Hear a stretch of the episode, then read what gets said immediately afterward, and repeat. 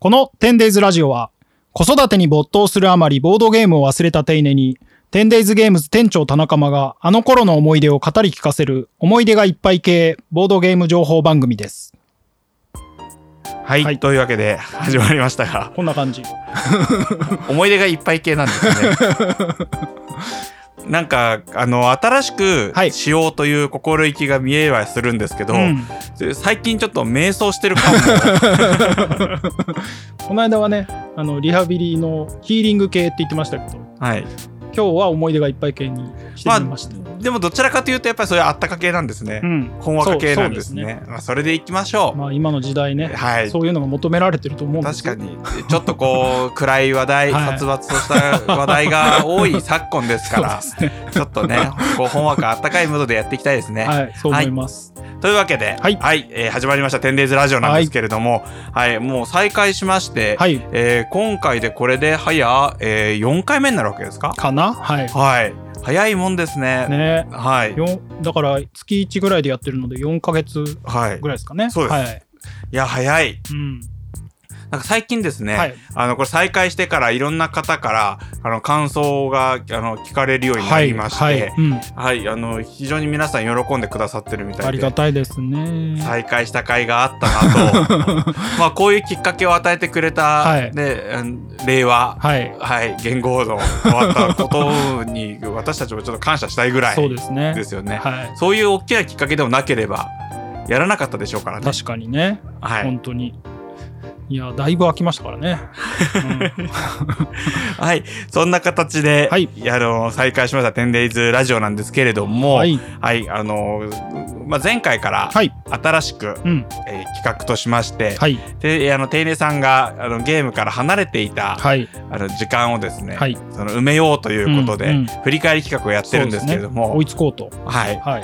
まずはそれをね本編に入る前に、はいちょっとまあここ1か月ぐらいのことをちょっと触れておきたいんですけれども、あはいはいあのー今日がですねはい8月の9日なんですね。うん。これ録音してるのがですね。そうです、はい。で8月の9日金曜日なんですけれども、はい。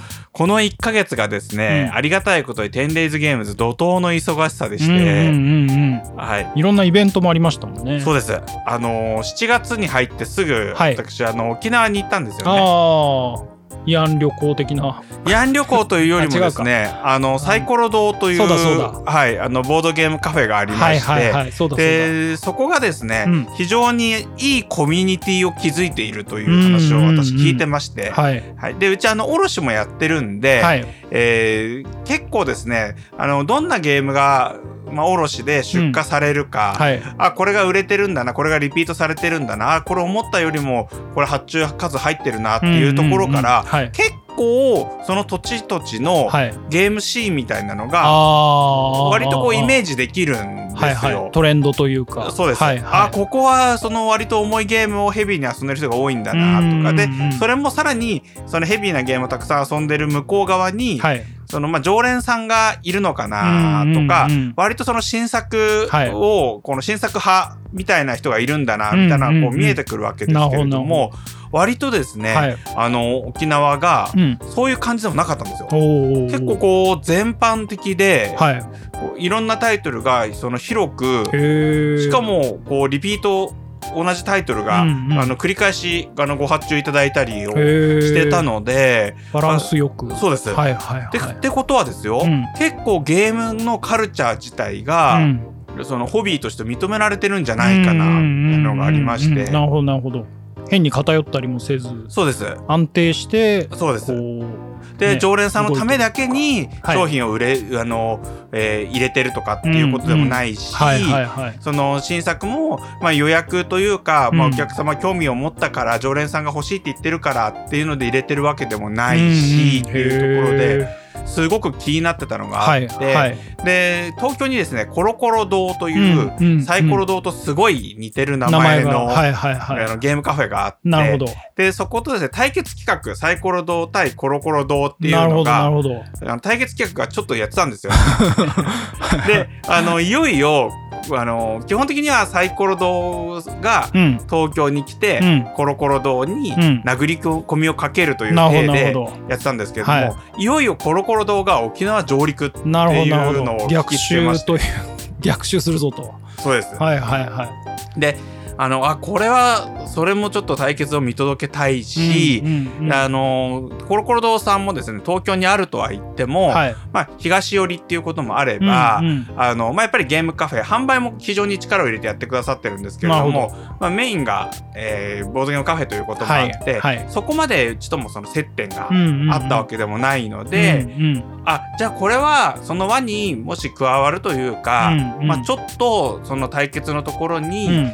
えーまあ、過去つけて、はい。うちも行けばその今いろんな話がうん。聞けるんじゃないかなと。なるほどなるほど。でそうしましたら、はい。富山にあるうん。エンゲームズ、はい。えーという、まあ、ゲームショップゲームカフェ、はい。で、まあ、さらに日本語版も出版してる、うんうん。まあ、今非常に勢いのある、はい。あのまあ、お店があるんですけれども、はい。そこの方もですねあの私も行きたいですってうんうんうんうんいうことになりまして、うん。まあ、図らずも、はいあのちょっとした、まあ、集まり、うんうん。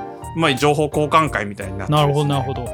あの非常にあ価値のある沖縄になったわけなんですけれども、まあ、それを帰ってきてですね、はいその週の週末にすごろく屋さん主催の、はいはいはい。えーメビウスゲームズ 10days ゲームズすごろく屋による3.5合同アウトレットセールっはいはい。はていうのがあったんで、い盛り上がったらしいですね。そうです。僕ちょっと行けなかったんですけど。今年2回目だったんですけれども、はい。あの去年やっぱり評判が良かったのうんか、うんうん。その去年はまあこんくらいだろうな、まあはい。私の目線からするとですけど、っていうぐらいだったんですよ。はいで、まあ、それよりも気持ちちょっと皆さんのこう購買意欲がまあこっちが想定してるよりも低かったかなぐらい。去年はってことですね。そうです、はいはい。あの中古とかアウトレットって意外とこう熱を持った人が来るイメージがあったんですけれども意外とあの普通だったなっていう感じだったんですよね。なるほど。ででもこあのその評判は良かったはい。のもあって、今年はですね、うん。すごいまあ熱を持った、まあ、イベントになったんですがまあ沖縄から帰ってきて、はい。すぐ準備をして、そのすごい、まあ、熱いうん。イベントがあって、はい。だったんでこれは結構答えまして、はい。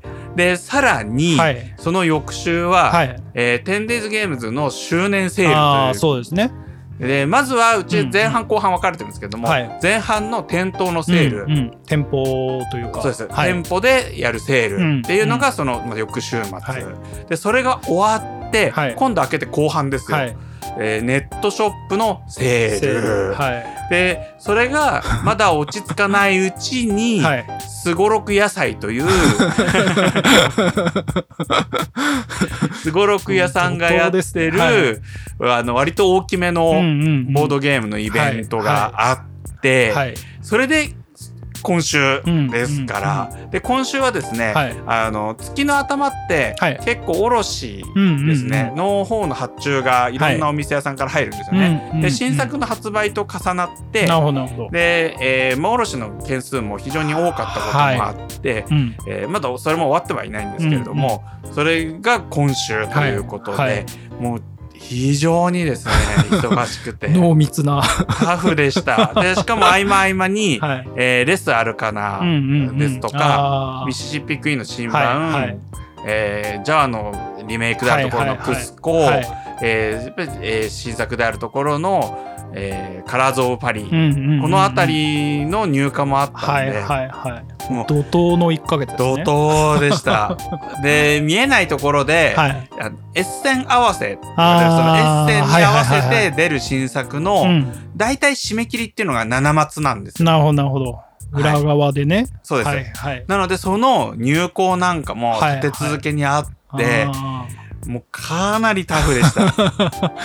ー一年で一番忙しい1ヶ月そうですかね。はい。うん。まあそれもまあやっと終わりが見えたかなという、まあお盆前うちが明日が最後の営業日、まはい。あこれを聞いていただいてる時にはもうお盆のお休みに入ってるかと思うんですけれども、まああとは明日を、うん。まあこれ収録してる時点では残してるんですが、うんうんうん。まあなんとかあと一日を残して終わりが見えてきたかなっていうところ いでやお疲れ様でしたね。それで何が言いたいかっていうと、はい。あのこれから後半ですね、うん。まあ、いよいよ本題コンテンツラジオになるんですが、はい。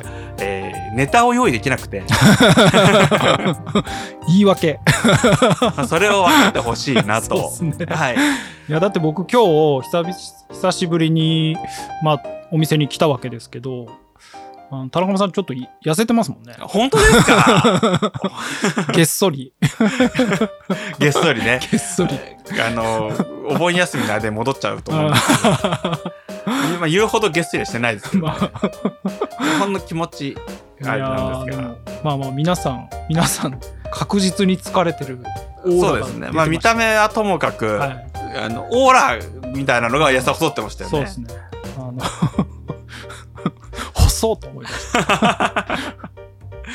そうなんですよね。うち今3人で回してるわけですけども、うん、3人ともちょっとやべえ感じでしたよね。そうですね。目がうつろでした。まあ、でもこれもね、あのー、皆様が、もうありがたいことにテンデイズゲームズを利用してくださったりだとか、うんね、まあ、イベントにしてもお誘いいただいたりだとか、ああとその沖縄にしても、うん、そのすごい熱い雰囲気になったんですよ、はい、おしゃべりなんかが。まあ、実際にその、ね、それぞれのあの、まあ、えー、普段の様子ですよね。うんうんうん、富山どうなのか、はい、そのコロコロどうのどうなのか、テンレイズどうなのか、沖縄どうなのかみたいなところですごい熱い話があって、うん。うん。うん、まあ、こんなそういうね、うちだけでなくて、うん、やっぱりいろんな方、いろんなその場で、ありがたいことに、うん、あの、大変、まあ、テンレイズを今よく扱ってくださってるんでっていうのがあるんで、はい、まあ本当感謝しかないんですけれども、うんね、ただ事実疲れますということで。お疲れ様です。あ、そう、それでその沖縄なんですけど、はいはい。はい、ね、さっきちょっと触れて、うん、どういうシーンなんだっていうので気になっていったって言ったんですが、うんうんうん、肝心などういうシーンだったかっていうの言ってなかったですよね。そうですね。これはですね、とにかく激アツでした。で、私が行ったのが月曜日だったんですけれども、はい。うん、月曜日の午後ぐらいについて、はい、で、さすがに午あの月午後着いてすぐですね、はい、そのコロコロ、サイコロ堂に行ったんですね。うんうん、で、さすがに月曜の午後すぐみたいなタイミングは、うんうん、あの、はっきり言ったお客様もいらっしゃらなくて、のんきだったんですよ。はい、で、まあ、月曜日だし、まあ、こんなもんかと。で、サイコロ堂の店長さんも割とこうおおらかな人なんで、はい、あまあ、こんなもんす、こんなもんす、みたいな感じで、あ、まあ、普段はこういう緩いノリでやってるのかなと思ったらですね、6時ぐらいかな。続々とお客さんが来始めて、うん、正直最初一人来た時は、はい、あのーまあちょっと常連さんっぽい感じっていうのもあったんで、まあ来て、誰かいれば遊ぶし、いなければおしゃべりでもしてみたいなノリかなと思ったんですよ。まあ実際そそれくらいのこう距離感の方がいらっしゃったんですけれども、で、一人来たらですね、二人、三人、四人もあっという間に集まって、で、私もそのおしゃべりを、まあ楽しませていただいたんですけれども、いろんな方と。で、パッともう見たら、いつの間にかもうテーブル3択、4択が完全に埋まってるような状況で,、でそれプラスサイコロ動画ちょっと変わっていて、はい、昔何かカラオケスナックだっかなんか民謡スナック、うん、歌声スナックみたいなとこだったらしいの、居抜きで、奥にカウンターがあるんですバーというかそうですそうです、はい、でそこでおしゃべりしてて、うん、でちょっとプレイスペースとはこう向いてる方向が違うというか、うんうんうん。でパッとプレイスペース見たら、はい、もう3択4択が埋まってて、はい、もうおのおのが、うん、あの月曜日からいわゆるおもげを熱心に遊んでると。でその一方で、はい、あのまあふらりと、うん、まあこれもそのなんか田中さんが来てるっていうからちょっと覗いてみましたみたいな方もいらっしゃったりしてでふらりと来て、はい、ちょっと他の人とおしゃべりだとかあのゲームどうなのみたいなことを話して、もうすぐ帰るような方もいたりだとか。で最終的に12時1時ぐらいまで最後のお客さんいたのかな。うん、すごいっすね。もう月曜から。びっくりで。で聞いたら別に何も特別なことじゃなくて、はい、まあこんな感じですっていうことなんであのね私が思っていたよりも何倍も沖縄暑いんだなと思って、うん。うん、どのどの辺にあるんですか？那覇。那覇です、うんうんうん、那覇のえー、とですね中心地からはちょっと外れてはいるんですけれども、うん、うん、そうですね、えー、住宅街でもないのかな、ん、なんか古いあの繁華街、はい。まあ、いわゆる夜夜の繁華街的なところをちょっと抜けたところなんですが、まあでも静かでいいところでしたね。ちょっと行ってみたくなりました。ぜひ。いやいいです。はいで、えー、まあそんな感じで、はい、はい、1か月過ぎまして、はい。はい。すごろく野菜とかに触れた方がいいんですかね？どうなんでしょう。時間が長くなりそうです。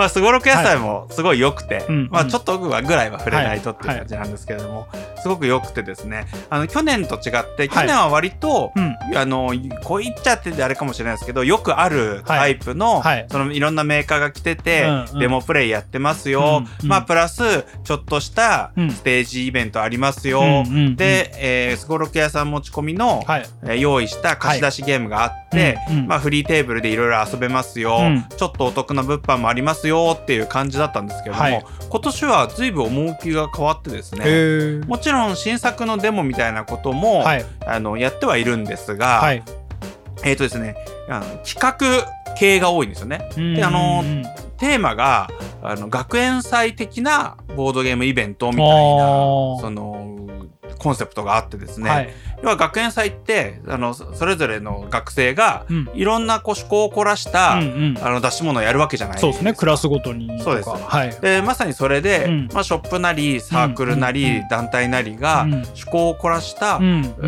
のをブースでやってますよと。あの例えば、えー、実際にマジシャンの人が来て、はい、イカサマゴキブリっていうその何をやってもいいから、はい、カードを捨てた人が上がりっていうゲームがあるんですけど、はいはいはい、要はそれ普通のゲームやってたら相手がこ、うん、自分に集中してない隙に足元に落とすとか、そのテーブルの上の、はい、えー、例えば箱の影に隠すとかが関の山なんですが、あの実際にマジシャンがやったら、まあどんなことをやってプレイするのか、全然レベルが変わってきますよね。そうですそうです。なるほどなるほど。いやそう面白そう。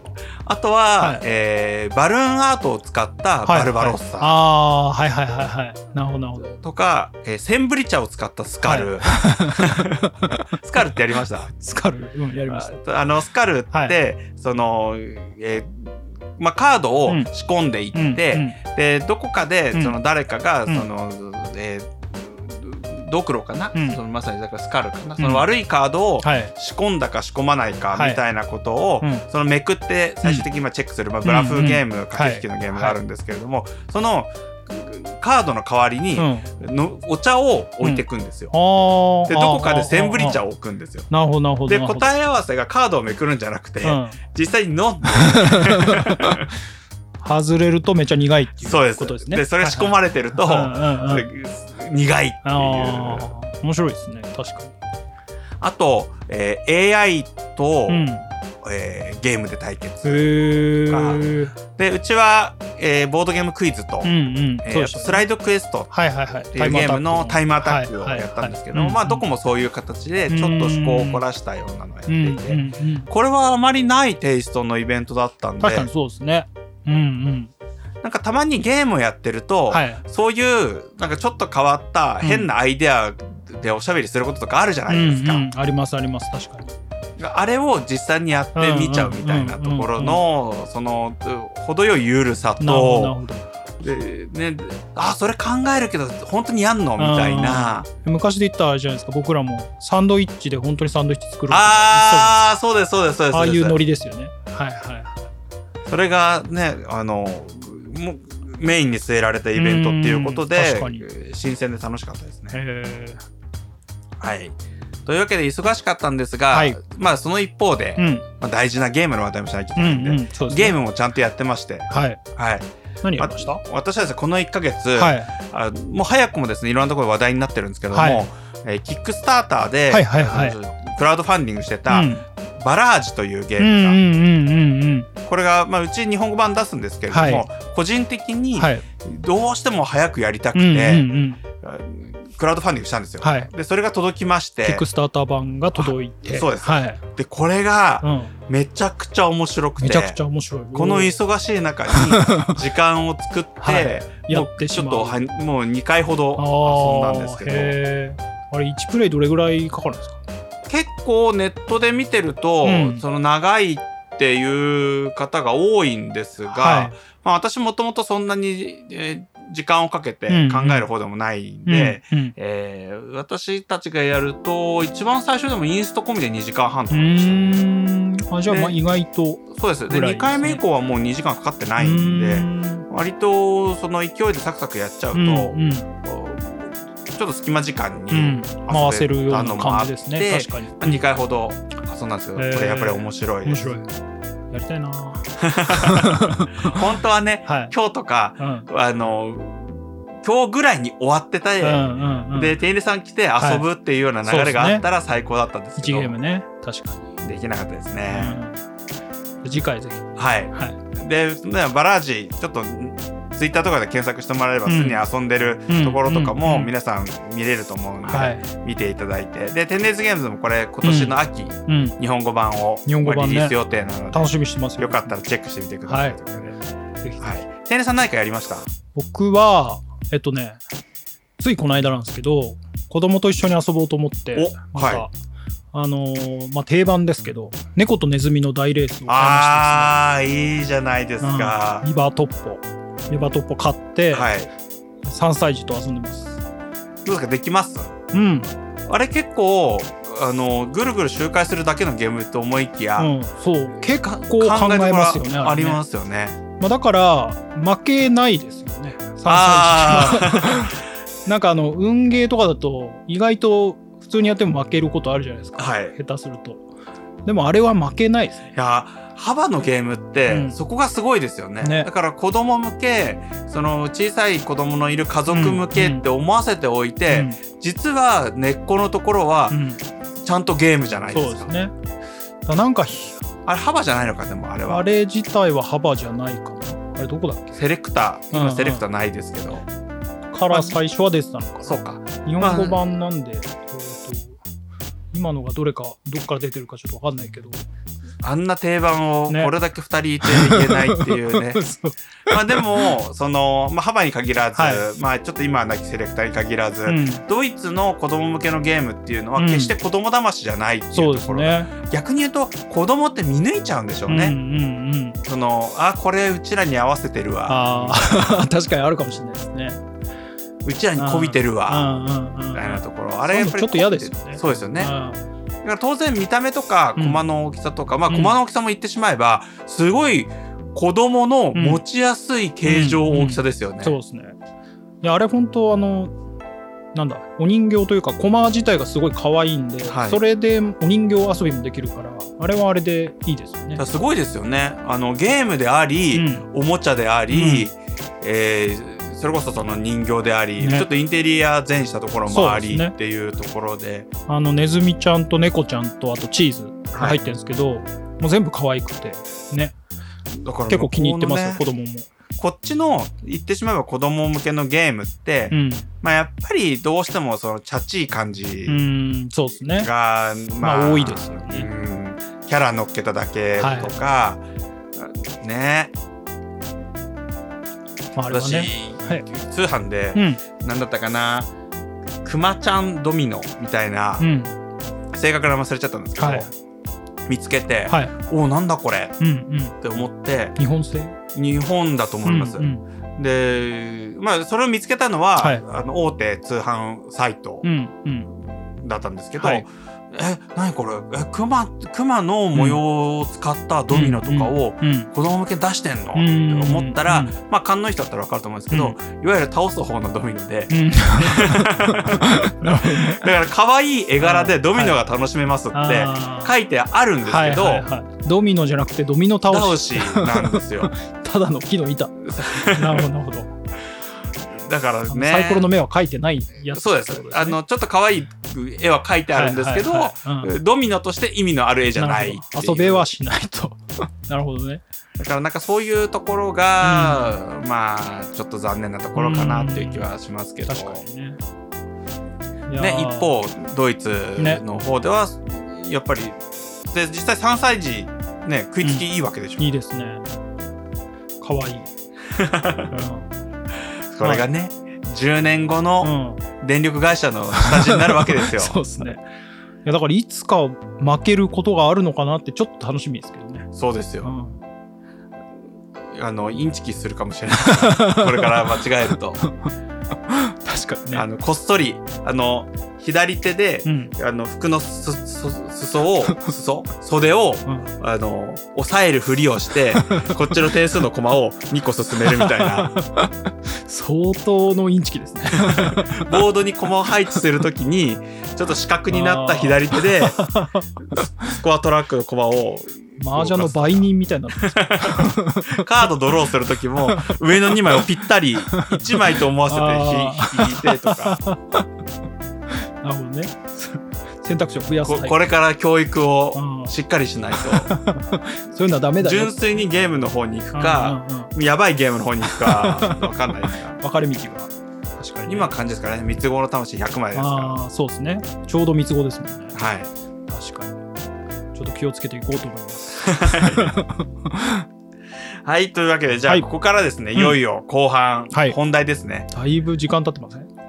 ええ。ー、はい、であのこの後半はですね、はい、前回が2015年のゲームシーンを振り返って、うん、テイネさんに、はい、まあ、隠れたおすすめを、はい、えー、紹介するっていう体でやったんですけれども、まあ、今回ですね、その前回終わりに2015年をもう一回ちょっと延長戦やるのか、うん、はい、2016年進むのか、分かりませんみたいなことを言ってたと思うんですけれども、あの実際、テイネさんからもですね、うん、えー、2015年に、10 days で扱ったタイトルやったらどうか、みたいな話もあったんで、うんうんね、今日はそうですね、そこをやりたいと思います。はい、2015年の 10days 扱ったタイトルを振り返ってみましょうということで、はい、お願いします。SHOW。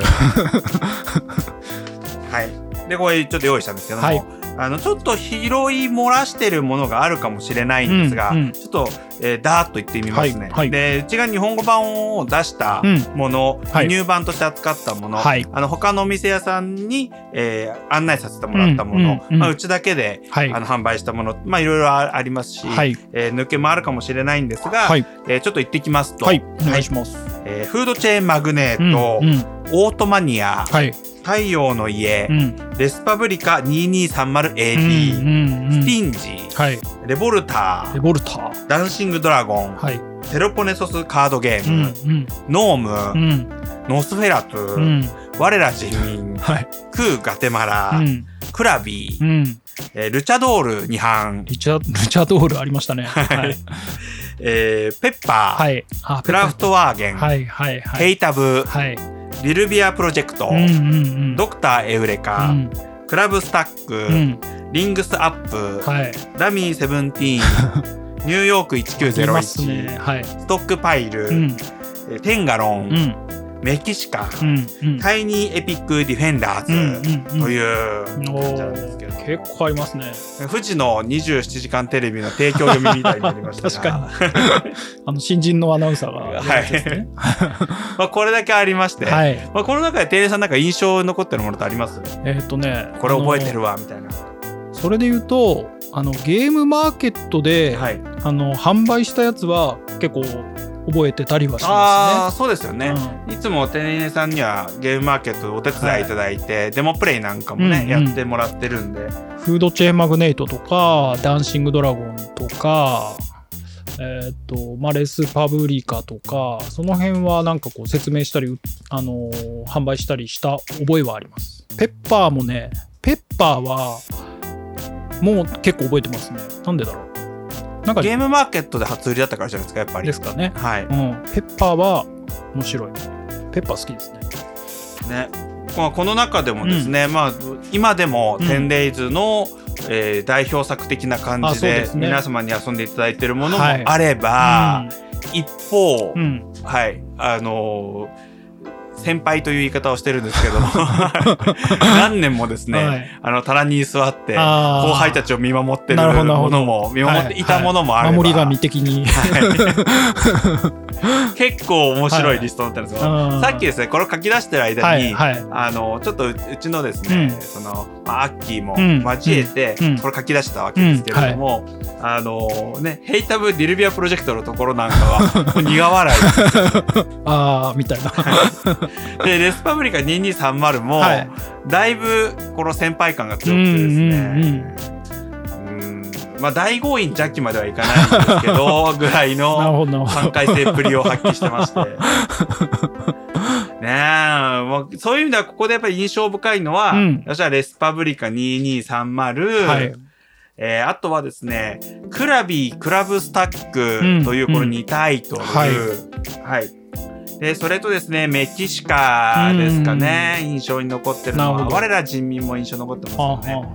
ちょっとですね、説明しますと、はい。はい、これレスパブリカ 2230AD っていうのは、はいえー、もともとレスパブリカという名前で出版された、はい、ライナー・クニツヤの交渉ゲームなんですね。うん。うんね。まあ、過去このラジオでも取り上げたことあるかと思うんですけれども、はい、えー、ちょっと変わった交渉になっていて、うん。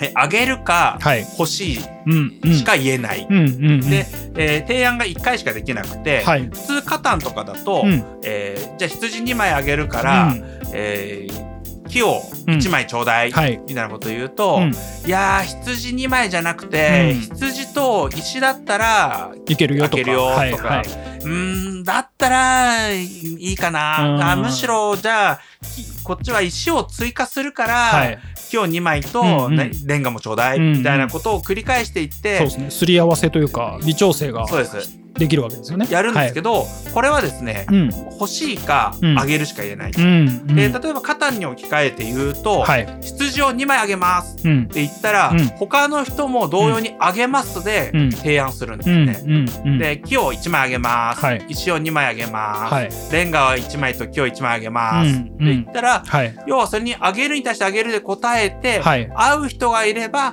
その人と、えー、交換する。なるほどなるほど。で、欲しいっていうのもあって、はい、えー、羊が欲しいです、うん、とか、レンガ2枚欲しいですって言ったら、やっぱり同じように、他の人も欲しい欲しい欲しいで提案すると。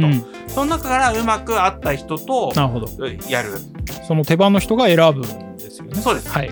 で、そういう、まあ、ゲームなんですが、うん、結構ですね、うん、そのアイデア自体んですけど、私そんなにもともと好きじゃなくて、で、えー、なんでかっていうとですね、はい、割とそのアイデアはいいんですけど、うん、流通してるカードを把握してる人がやっぱり圧倒的に強すぎて、なるほどなるほど。そこの覚えゲーみたいな感じになりやすい。なるほどなるほどっていうのとそのなんせ1回しか提案できないんで、うんうん、そこでその大ポカやっちゃうと、はい、そもそもダメで今何が今割とレンガが少ないなとか、はい、カタンで例えて言うと、はい。うんうんうん、であいつはそういえば、えー、羊欲しがってたぞみたいなことをやっぱり把握してるかしてないかゲームみたいなところが強くて、なるほど。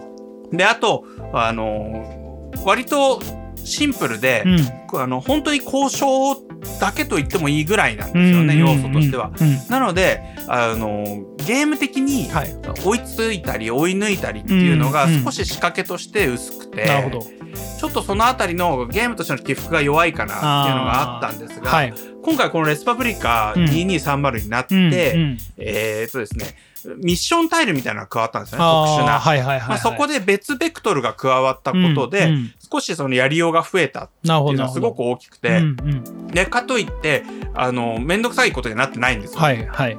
あくまで交換して、うん、その交換が、はい、まあ、ゲームとして別のいい結果につながるような別軸を設けましたよっていうのが、まあ、メインのアレンジなんで、うん、私はレスパブリカ自体はそこまで好きじゃなかったんですけど、うん、まあ、これ扱うって決めた時にも、はいえー、ルールを見て、うん、あなんだこれはと、ひょっとしたらめちゃくちゃ良くなってんじゃないの、うんうん、って思って扱うことを決めたんですけど、ど。まあ、実際にすごく面白くて、なるほど。やってみたらね、私はもう元のやつよりも断然私は好きなんですが、押村区はテーマが宇宙になりまして、はい、宇宙ゲームは受けないという。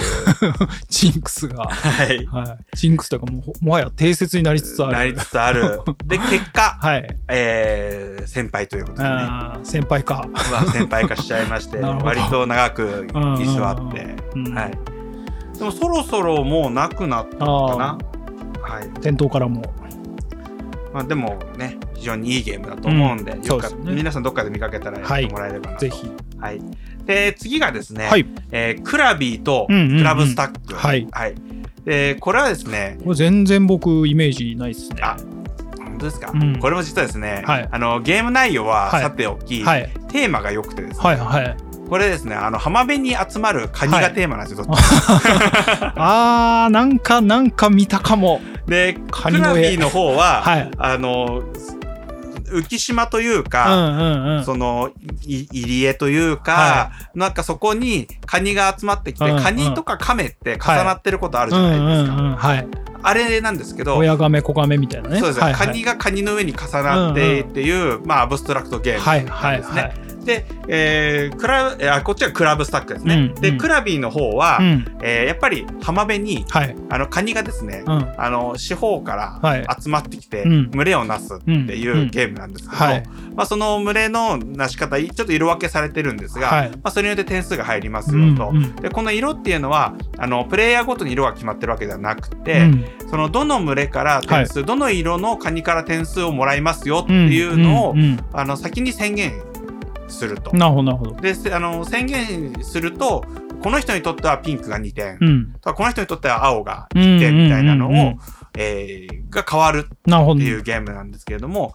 まあ、どっちもですね、うん、結構いいゲームなんですけども、うん、渋い感じですね。そうです。あの、はい、めちゃくちゃいいという感じでもないんですが、うん、まあ、安心して遊べるタイプのゲームで、まあ、ファミリーゲームとしてよくできてるゲームかなとは思うんですが、が。カニが売れないという定説がありまして。カニがね、はい。まあ、カニのゲームあんま見ないですけど。カニカニは売れない。カニは売れない。なるほどそれはこの時にできたル あのジンクスじゃないですか？いやあのー、結構前から？前から マルタさんとかな、うん、割と情報交換の中で、はいはい、あのこういうゲームって結構苦戦しがちだよね、みたいなことを言うことがあったんですけど、うん、えーとですね、その時に？そうです。宇宙、はい、えー、バイキング、はいはい、カニ カニ。中国、はい、これ売れないという。なるほどね売りにくいっていうのがあって、中国ね、まあ、バイキングは最近ちょっと変わってきたかなと思うんですよね。船？バイキング？バイキング。バイキング。あのご飯食べる方のバイキングじゃなくて、はい、あとあのお昼にやってる情報番組の方のバイキングバイキングでもなくお笑いでもなく。海賊の方ですね、はいはい、あの北欧の、うん、オーディンってそうです、ね、あれバイキングなんですよ、はい、だからオーディンというまあ、大ヒット作も生まれたのでバイキングはちょっと変わってきたかなとは思いますし、はいはい、まあ、宇宙も、うん、そのガイアプロジェクトがあったりだとか、はい。ね、レース・フォー・ザ・ギャラクシーがあったりだとか、うんうんうん、テラあテラフォーミングマーズ、があったりだとか、もうこの辺も変わってきてるかなと思います、うん、壁を破りつつ。し、日本じゃなくて海外に目を向けると、もう定番人気テーマなわけですよ、はいはいはい、なんですが、相変わらずカニが売れない。まあ売れますかね。カニで壁を破るゲームそうです。まさにカカニで 殻を破る。殻を破る。殻を破る。脱皮する。はい。なるほど。大です、はい、そう私は新潟出身なんで、はい、カニには、うん、こう並々ならぬ思い入れがあるわけですよ。越前的な？ほら、はい、ほら、それ新潟人言ったら怒るからね。ね。新潟人はズワイって言わないと。そうなの。そうです。あれほら、水揚げされた土地によって言い方が変わるんで。ああ、そうかそうか。越前ガニ行って、新潟人の前で言ったら、もう、そうですよ。ちょん切られる。ちょん切られる。ハサミで。うすもボーンってきたり。それ、それだいぶそうですよ。2階からうすがボーンって潰されますよ。馬の糞が。はい、滑らせて。気をつけてください。はい、すいません。でまあそのカニのゲームはね、はい、じゃあそういう意味で言うと、うん、新潟人としてはカニのゲームを作ったらいいのかなみたいな確かにねね、うん、ズワイとタラバと毛ガニと上海とサワガニと戦うみたいな。花咲と花咲 ガニと。確かにね。すべすべまんじゅうガニと。高橋ガニと平家ガニと。カニカニパニックっていう。いいですね。あの海から上がってくるカニをハンマーで叩く で、ズワイが来たら叩いちゃい確かに。分かったぞって言って。いいっすね。はい。まあ、カニのゲームね。はい、皆さんよければ。そうですね。はい。あの、宇宙ガニトリックテイキングとかも ぜひヒットさせていただきたい。ね、宇宙ガニバイキングトリックテイキングを。情報量多いですね。ははい、で,、えー、で最後はですね、うん、あの全然先輩でもないし、はい、カニでもない、はい、まあちょっと印象として、はい、あの強いタイトルということで言うとメキシカ、メキシカ。はい、はい。うんうん、これですねスーパーミープルという、あのメーカーフランスのメーカーがあって、今でこそですね、はい、スーパーミープルっていうのは、まあ最近うちでもですね、カラーズ・オブ・パリっていう、完全なオリジナルゲームを出しまして、はい、そうです。えー、で、非常に今勢いのあるメーカーなんですけれども、うんうん、えー、この時がですね、うん、あの、最初のタイトルなんですね。ああ、なるほど。そうですね。なんか、イメージはあります。っていうか、今も、あのー、ありますけど。インパクト大きかったですからね。ねあの、昔のあの、有名ゲームをデラックスなデラックスな素晴らしいコンポーネントでリメイクするメイクするっていう方向性がねいいなと思いますこれがやっぱり、スーパーミープルすごいなと思ったのが、うん、最初のタイトルのチョイスですよ。うん、メキシカ、うん。ね、これがもう最高で、あの、このメキシカっていうのはクラマーとキースリング、はい、で、日本でいうところの怖い顔三部作、海外ではマスクトリロジーなんて言われてるんですけれども、ティカル、うん、えー、ジャワ、うん、メキシカっていうタイトルがあって、はい、そね、その今一つなんですね、アクションポイント制で、えー、手番ごとに決められたアクションポイントを受け取って、うん、それを、えーまあ、アクションごとに設定された、はい、えー、ポイントを払って、うん、そのアクションを使って、まあ、メキシカは陣取りをすると、うん。うん、そういうゲームなんですけれども、はい、で、まあ、割と有名ではあったんですけど、うん、2015年においてはもうもはやオールドスクールな、ね、知る人ぞ知るみたいな、はい、特にそのマスク三部作、えー、怖い顔三部作の中では、うん、あのティカルの知名度が抜群でそうです、ね、他はやっぱりちょっと割と渋地というか、うん、確かに。あのそういう、まあ、位置づけだと思うんですけども、それをまず、持ってきて、ね、一作目にね。これがなんで私インパクトが大きかったかというと、はい、まあ、当然コンポーネントが素晴らしい、うん、で前のメキシカは、そのラメスバーガーから出てたんですけれども、はい、いかにもプラスチッキーなやつで、うんうんね、色味もまあ分かりやすくはあったんですが、うんうん、赤とか黄色とか、うん、そのね遺跡をテーマにしたゲームとは思えないような、おもちゃ感というか。そうですね。今にして思えば。そうです、はい、まあ、当時はそれでもデラックスな感じだったんですけれども、うん。うん、ね、今にして思えばちょっとやっぱり雰囲気弱いっていうのがあったんですけれども、うん。ねはい、えーこのメキシカがですね、うん、えー、すごいあの樹脂の樹脂製のミニチュアと言ってもいいような、うん、まあ、リアルな、うん、えー、ピラミッドコマ、はいはい。えー、でこれがですねすごい良くて、うん、でさらに、はい、えー、メキシカが出たってことは、うん、これからひょっとしたらティカル、うん、ジャワも出るんじゃないの、という、この期待感を煽る感じ、はい、確かに。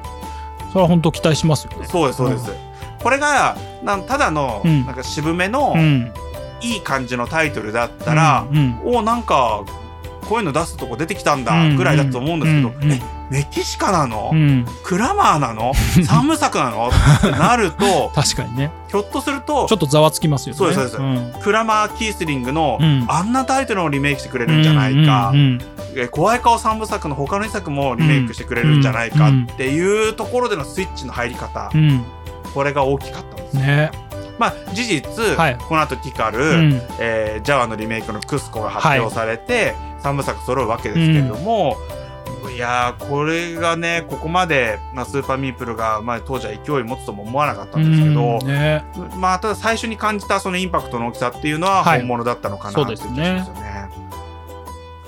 というわけで、はい、はい、ちょっと駆け足で振り返っていったんですが、うん、まあ、あのいろいろテンデイズもまあ使ってきた中で、はい、えー、2015年の印象的なタイトルとしては、うん、えー、宇宙、うん、カニメキシカということで、はい、だいぶ勉強になりました。テンさんどうですか？何か今挙げた3タイトルで気になったものってありますか？やってみたいもの。ああでもカニちょっとやってみたくなりましたね。聞いてたら。じゃあねカニゲーム会でもやりますか。そうですね。ぜひ。あと次のねあのゲームマーケットではカニゲームがどんどん出てくるんじゃないですか。それは私は期待したいですよ。本当。応援しますよ。そうですね。なんかカニゲーム財団とか作ってもいいぐらいですよ。本当に皆さんがカニのゲーム本気で作るんだカニのゲーム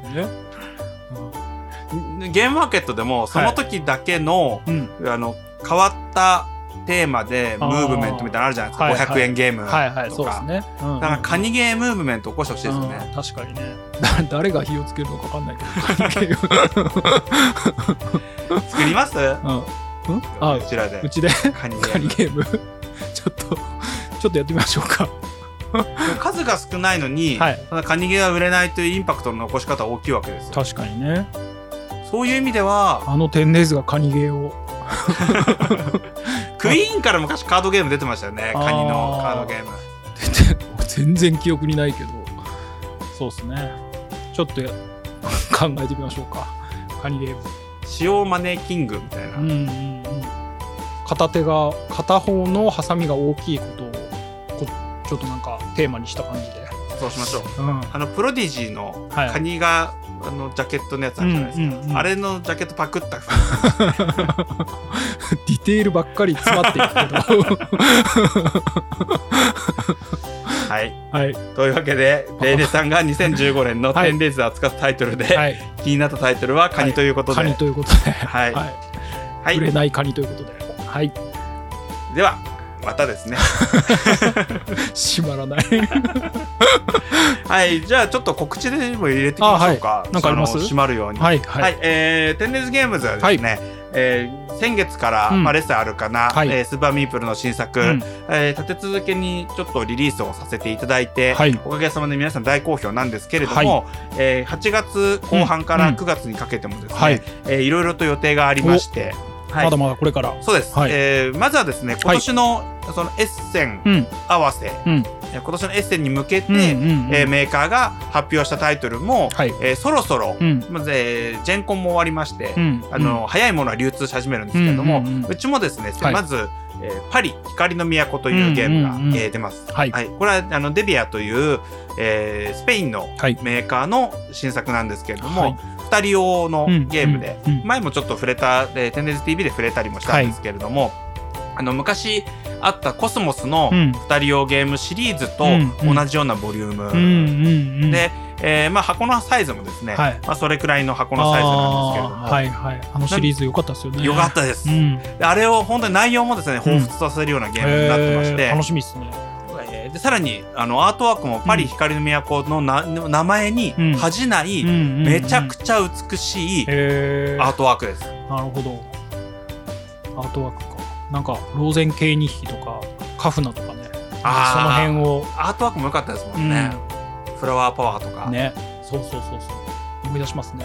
なのでまさに、はい、あの頃の、うんうん、その凝った2人をドイツゲームが、まあ、戻ってきたぞというぐらいに私はインパクトがあったゲームなので。はい、でこれはですね、えー、ギリギリ、うん、えー、うちの倉庫の方に納品されたんで、うん、えー、ちょっとまあお盆休みを挟んでしまうんですけれども、はい、えーまあ、準備ができ次第、はい、皆様にお届けできるのかなということで、はい、あの期待していただければと思います。はい、えー、その他ですね、うん、えー、さっきちょっと出ましたバラージ、はい、バラージ、はい、これも、えーまあ、エッセンと同タイミングぐらいに出せるんじゃないかということで、はい、えー、準備が進んでおります。これは楽しみです。はい。